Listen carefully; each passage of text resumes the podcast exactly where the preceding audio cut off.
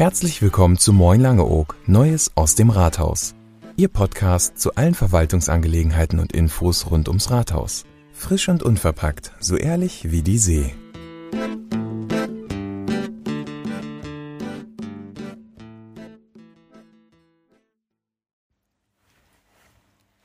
Liebe Langeogerinnen und Langeoger, ein sehr schöner Konfirmandengottesdienst. Es wurden sechs Jugendliche konfirmiert, ging soeben in der Inselkirche zu Ende. Euch jungen Menschen wünsche ich alles Gute und schließe mich den Worten von Pastor Neumann an. Sie sind Prachtexemplare. Nun aber etwas formeller. Bis die Protokolle in den jeweiligen Sitzungen verabschiedet sind, dauert es eine Weile. Trotz Streaming der Ratssitzungen erreichen sie bei weitem nicht alle Informationen. Fangen wir an. Was gibt es Neues und vielleicht auch schon Älteres? In der letzten Ratssitzung waren der Geschäftsführer und Prokurist der Firma Ibi Pröggelhoff bei uns vor Ort. Ibi Pröggelhoff hat die Oberbauleitung bei den Brücken. Die Verzögerung bei der Fertigstellung von den Brücken beschäftigt uns alle sehr. Daher war es mir wichtig, dass Sie als betroffene Bürger der Oberbauleitung auch Fragen stellen konnten. Was ist passiert? Warum dauert es so lange? Das Planungsbüro benötigte letztendlich fast noch ein Jahr nach Baubeginn, bis die Pläne vollständig vorlagen.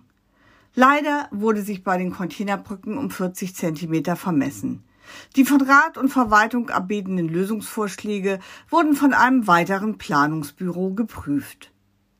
Auch das dauert. Die Bewertungen und Berechnungen der hinzugezogenen Planer differierten in einigen Punkten. Der Rat musste neu entscheiden, welche Lösung wird gewählt. Die Prüfer müssen bei jedem Schritt eingebunden werden. Es sind letztendlich viele, viele formale Schritte bei den beteiligten Unternehmen. Stockt der Vorgang bei einem Gewerk, sind alle anderen davon betroffen. Die ausgefeilte Fertigungsmechanik der Anlage fordert ebenfalls die Gewerke. Corona hat insbesondere im letzten Jahr dazu geführt, dass die holländischen Mitarbeiter immer wieder nicht zur Verfügung standen. Dies zusammen war und ist auch für die Oberbauleitung ein schwerer Job. Wie geht es aber weiter? Derzeit stehen die Planer und die Prüfer in engem Kontakt. Bei Freigabe für eine Zwischenlösung wird sofort das notwendige Material bestellt, was dann hoffentlich auch schnell geliefert werden kann, damit zumindest die Containerbrücken alsbald als möglich benutzt werden können. Die Zukunft der Inselbahn. Welches Antriebssystem ist für unsere Insel das Beste? Hier sind Experten gefragt. Die Technische Universität Dresden ist mit einer Untersuchung beauftragt worden. Im Frühjahr nächsten Jahres wird diese vorliegen. Wir sind gespannt. Ich freue mich, denn dieses Thema hat sehr lange geruht und wird nun endlich angegangen. Wie so viele andere Inseln möchte auch der TSL die Buchung eines Strandkorbes erleichtern. Dies wird gerade getestet. Wir sind gespannt. Nur in einem Test können wir klären, wo sind die Haken und Ösen im System. Am 1.10. beginnt nun unser neuer Tourismusmanager, Herr Jensen. Wir freuen uns sehr. Das Aufgabenpaket ist nicht klein und nicht nur die großen Fische wie die Entwicklung des Kurzentrums müssen geangelt werden, sondern auch viele kleine Dinge gilt es wieder aufleben zu lassen und Neues zu entwickeln. Auch erfreulich, durch die Beauftragung eines beratenden Ingenieurs wird jetzt strukturiert und fachkundig an der Fertigstellung des neuen KWC gearbeitet. Gott sei Dank. Der stand bei der Frage, wie geht es mit dem alten KWC und unserem HDI weiter, nichts Neues. Der Landkreis und das Land Niedersachsen warten weiter auf ein abgestimmtes, nachvollziehbares und wirtschaftliches Konzept. Immer wieder, wenn so wichtige Entscheidungen nicht getroffen werden, trifft diese im schlimmsten Fall jemand anders für uns. Schon jetzt haben wir das Heft des Handelns nicht mehr vollständig in der Hand. Diese Themen werden unter anderem in der Klausurtagung mit dem neuen Rat im Dezember ganz wichtig sein. Denn schließlich mussten wir abermals vor einigen Wochen einen Kredit aufnehmen, um die laufenden Kosten des TSL, dazu zählen auch Gehälter, decken zu können. So kann es nicht weitergehen. Die geplante Änderung der Befahrensregelung der Nordsee beschäftigt alle Bürgermeister der ostfriesischen Insel. Es ist jetzt ein gemeinsames Schreiben an Verkehrsminister Scheuer verfasst worden. Es besteht keinerlei Grund, die bestehenden Regeln zu verschlechtern, was auch bedeutet, dass die Regeln für unsere Segler und Kiter unter Umständen schlechter würden. Im Gegenteil, Verbesserungen wären wünschenswert. Stolz sind wir alle auf unseren Gemeindebrandmeister, der im Rahmen der Jahreshauptversammlung das Ehrenkreuz in Silber des Deutschen Feuerwehrverbandes erhalten hat. Herr Kuhlemann erhielt das Feuerwehr-Ehrenzeichen für seinen 40-jährigen Einsatz. Immer wieder, wir sind stolz auf unsere Feuerwehr. Herr Mina erhielt die Ehrennadel für 50 Jahre aktive Mitgliedschaft in der Feuerwehr. Besten Dank, dass ich dabei sein durfte. Es stehen verschiedene Wahlen noch an. Im Rahmen dessen war die Europa-Abgeordnete der Grünen, Frau Kramon, auf der Insel und die Spitzenkandidatin der Grünen für den Bundestag, Frau Filitz-Polat.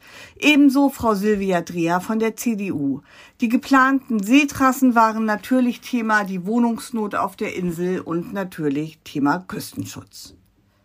Langeoog hat einen neuen Gemeinderat gewählt. Herzlichen Glückwunsch an alle neuen Ratsmitglieder, von denen acht wirklich neu dabei sind und zwei auch im jetzigen Rat vertreten sind.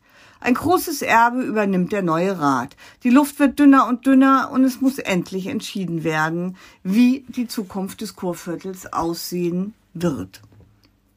Ein Bürger hatte große Bedenken, ob Stimmen verloren gegangen wären, die Briefwahl nicht korrekt sei, der Briefkasten nicht vorschriftsmäßig.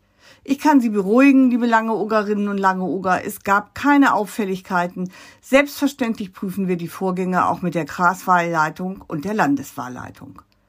Bedauerlich ist, dass die Zuschauer ohne Corona-Test aufgrund einer Fehlinterpretation der Pandemieverordnung nach 15 Minuten den Ratssaal verlassen mussten. Das tut uns leid.